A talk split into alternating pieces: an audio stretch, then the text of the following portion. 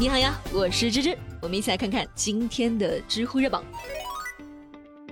知乎热榜第一名，女子在微信群骂社区支书草包，被警方跨市铐走刑拘，知乎热度两千三百八十一万。去年九月份，贵州一小区的业主任女士，对于小区物业和业委会的相关工作不太满意，就在小区业主群提出了质疑。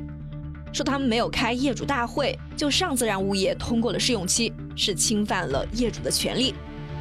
当时他们街道办的社区支书刘某也在群里面就回应说：“开不开业主大会，怎么开是业委会的事儿。”任女士对于这个回应非常的不满，因为小区里面每个人都在反映这个物业公司不行，要求开业主大会重新找一家。这个诉求也是每天在群里面刷屏。但是，作为社区支书的刘某，不但是不管啊，反而在业主问到这个事情的时候，还说出这样的话来混淆视听，显然是屁股坐歪了。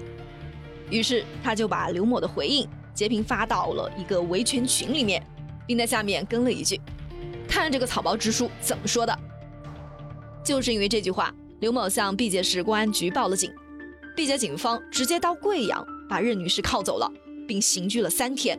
说他涉嫌公然侮辱他人，任女士觉得特别冤枉啊！我说的草包并没有侮辱的意思，更多的是一种批评。退一万步讲，就算是侮辱了，那也应该是刘书记去法院告我，而不是你警察直接就跨个市来抓我，还用上了手铐。我严重怀疑你滥用私权。那为啥又牵扯到滥用私权呢？在这呢，只是要跟大家解释一下。刘某的丈夫就是一名警察。对此，刘某就说：“他最开始呢也不知道任女士被刑拘了，原本只是想让她道个歉而已。自己的丈夫虽然是在公安局工作，但他并不清楚报警的事情，只是在微信群里面抱怨吐槽了一句‘草包’，竟然被警方用手铐带走，这真的是雷霆执法，虽远必诛啊！从本质上来说呢，这件事情是一起民事纠纷。”而不是刑事犯罪，警方跨市拘留，这是谁给他们的权利？是不是加息太多了？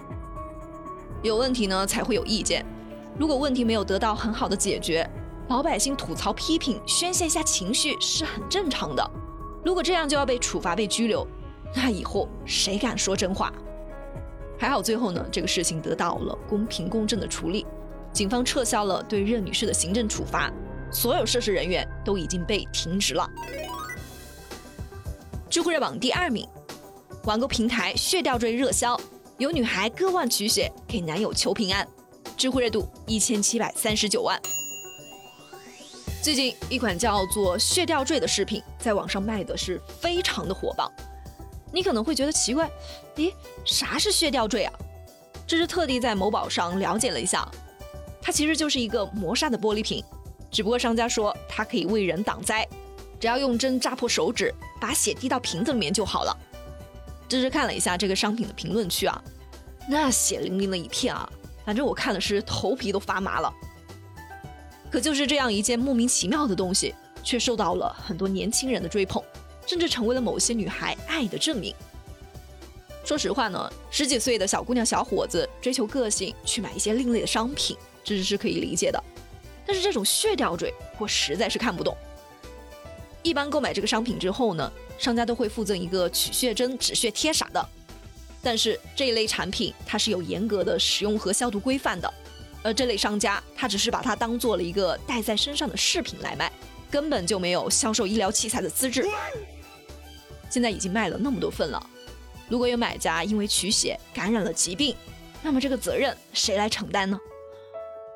除了卫生问题，这种有些不太正常的表达爱的方式。也是不可取的。鲁迅笔下的人血馒头，相信大家都听说过，也嘲笑过。但是这种血吊坠跟人血馒头又有什么两样呢？你以为你买的血吊坠是在给心爱的人保平安，实际上呢，你是在给商家交智商税。不得不承认啊，这些商家的营销手段实在是太高明了。当然啊，从感性的角度来说，人总是喜欢找一些寄托来缓解未知带来的焦虑。古时候呢，姑娘会为自己心爱的男人绣一个荷包、缝个平安符啥的，保佑他一辈子都能够平平安安的。这些方式都没问题，毕竟它既不会伤害自己，也不会伤害别人。如果说迷信确实能够让你心里更加的踏实，那么信一下也没什么关系啊。但请一定一定要记住，爱一个人首先得自爱，不管在什么时候都不要以爱的名义伤害自己。最后，芝芝也希望平台和相关的监管部门能够尽快的负起责任，对这种存在卫生风险、误导青少年的商品予以下架。同时对商家进行一定的处罚。知乎热榜第三名，游客在汶川大地震遗址上嬉笑打闹，被导游怒怼，知乎热度一千二百八十三万。最后我们来讨论一个事儿啊，前几天几名游客在参观汶川地震遗址时，多次发出嬉笑声，导游劝说了好几次都没有听，最终导游忍不住发飙了：“你如果再笑，那就出去。”也不看看这是什么地方。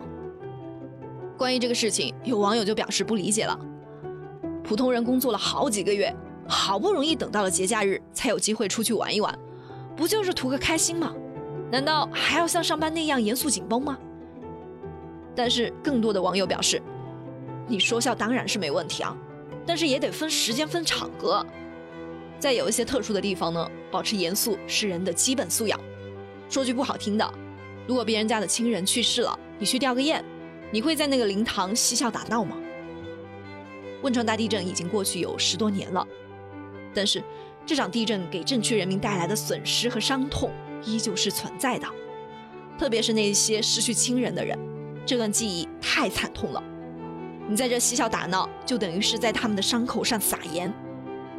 大家出来旅游图个开心，我们都能够理解，但是有一些旅游活动呢？它不仅仅是为了休闲娱乐、放松心情，比如南京大屠杀纪念馆。如果说你出门只是为了开心，那就不要选这个地方，要不然就显得太违和了。那关于这个事情，你们怎么看呢？认为导游对的好的，请扣一；不认同的，请扣二。节目的最后呢，这是要给大家发福利了。你看，把我的节目听完还是有好处的。还记得我之前给大家推荐的那款于田川的挂咖啡吗？